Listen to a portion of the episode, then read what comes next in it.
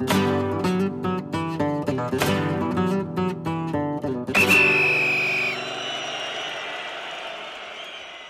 さんこんにちは。 periodista 小沢です。今日も今朝行われましたチャンピオンズリーラウンド16のセカンドレグ、ユベントスとビジャレアルの一戦についてお話ししたいと思います。結果は0対3ビジャレアルの勝利となりました。 vamos 再びやりました。ラリーガ勢。ファーストレグを終えた段階では、ラリガ勢の全滅もあるかなと、結構な確率であるんじゃないかと思って心配しておりましたが、なんと蓋を開けてみると、えーマドリー、アトレシコでマドリー、ビジャレアルすべて残ってくれましたので、これでまた、えー準々決勝以降のラリガ勢の、えー活躍躍進が楽しみになりましたけれども、改めて、えー両チームのスタメンから確認をしていきましょう。はい、えー左、ホームユベントスですけれども、この試合は3バックできましたね。えーゴールキーパー、シチェスに、えー3バック右からダニーロ、デリフト、ルガーニ、えーウィングバック右にクアドラード、左にデシーリオ、えー pivote、えーアンカーにアルトゥールがいて、えー中盤 interior にロカテッリとラビオ、そして前線にブラホビッチ、モラタの、えー352あるいは3322というシステムでユベントスは入ってきました。一方のアウェーのビジャレアルですけれども、えー表記上は4231にしておきますが、えー後ほど試合の展開の話をしますけれども、まあ実質的には、えージェレミー・ピノがかなりディフェンスラインに吸収されてましたので、5バックあるいはトリゲロスも含めると、えー一時的に6バックも厭わないような守備的な布陣で臨みました。えーゴールキーパー、ルッリ、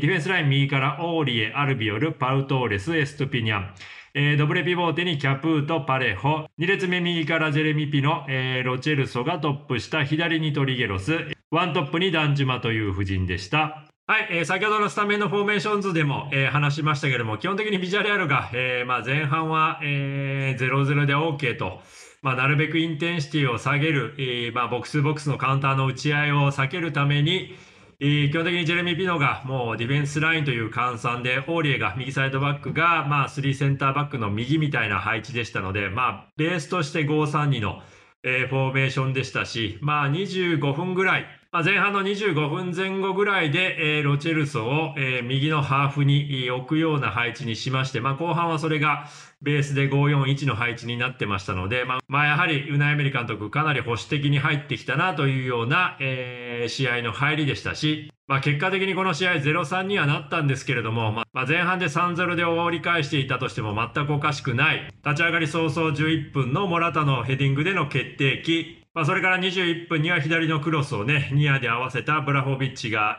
バーを叩く決定機もありましたし、まあ、35分にはコーナーキック、ニアでフリックしたボールが、ブラホビッチにドフリーで、流れてきて、フリーでのヘディングシュート、まあ、ルッリが、なんとか書き出したというシーンがありましたので、まあ、あの決定機の作られ方を見てるとビジャレアル、よくぞ0失点で0-0で折り返したなというような内容でしたし、まあ、0-3でビジャレアルが勝ったゲームとはいええーまあ、ゲームプラン、それからスタメンの、えー人選に関してはウナイメリ監督失敗したんじゃないかなと思って見ておりました。まあ、実際、サイドハーフに守備のタスクをかなり負わせて、まあ、相手のウイングバックにマンツーマン気味で、えー見させて、まあ、ディフェンスラインに吸収させるみたいな、まあ、戦術を採用するのであれば、まあ、個人的にはウナイアメリ監督がよく使う、えーサイドバックを縦2枚並べるというような、えー人選で良かったと思いますし、まあ、右で言えばオーリエとフォイトがいますし、左で言うとエストピニャンと、えーペドラサがいますので、まあまあ、実際に試合の終盤86分にパレホに代わって入ったペドラサは、えー左の、えーサイドハーフを務めましたし、まあ、この前半の戦い方をするんであれば、ジェレミー・ピノとトリゲロスは確実に、役回りとしては不適格じゃないかなと思って見ておりましたので、まあ本当に、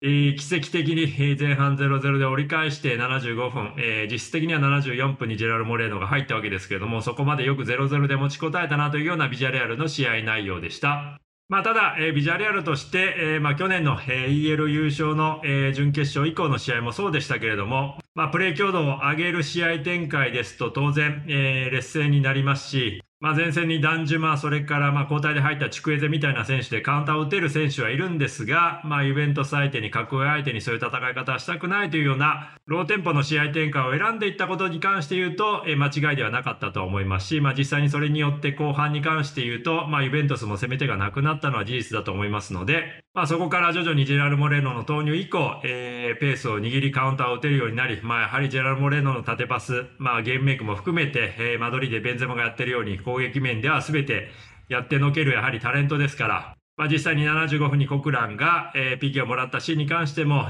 ジェラル・モレノの縦パスが起点になっておりますし、まあ、1点リードして以降は、えー、まあ、かなり鋭いカウンターを打てるようになりましたので、完全にビジャレアルのペース、えー、試合展開で運んだと思いますので、えー、試合巧者ぶり終盤に関して言うと、75分以降に関して言うと、えー、ビジャレアルよく出ていたなというふうに、まあ、さすがビジャレアル昨年のヨーロッパリーグの覇者であり、ウナイメリ監督のチームらしい終盤の戦い方ではありました。まあ、ビジュアルアルに関して言うと、ラウンド16、えーまあ、グループステージ突破しただけで、えー、もうご褒美の、えー、決勝トーナメント、ラウンド16以降ですから、えー、準々決勝も、えーまあ、リラックスをして、えー、ノープレッシャーで思う存分、えー、ビジュアルアルらしいサッカーをね、えー、繰り出していただきたいので、まあ、そういう意味ではもう少し今日の入りのような形で、えー、ドン引きではなくて、もう少しね、前向きな、えーまあ、特に守備でのプレッシングアクションがあってもいいのかなというふうに思ってますので、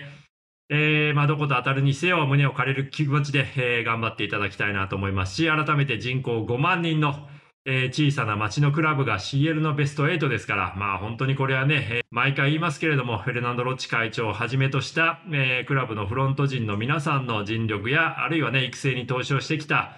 えー、長年のクラブ経営の賜物だと思いますので、まあ、これだけのラリーが国内のみならず、えー、ね、欧州 CL の舞台でベスト8まで躍進するようなチームは絶対に作れませんから、まさに夢物語が現在進行形で続いているチームだとは思います。それではまた次の動画でお会いしましょう。ご視聴ありがとうございました。アサラプロクシマ。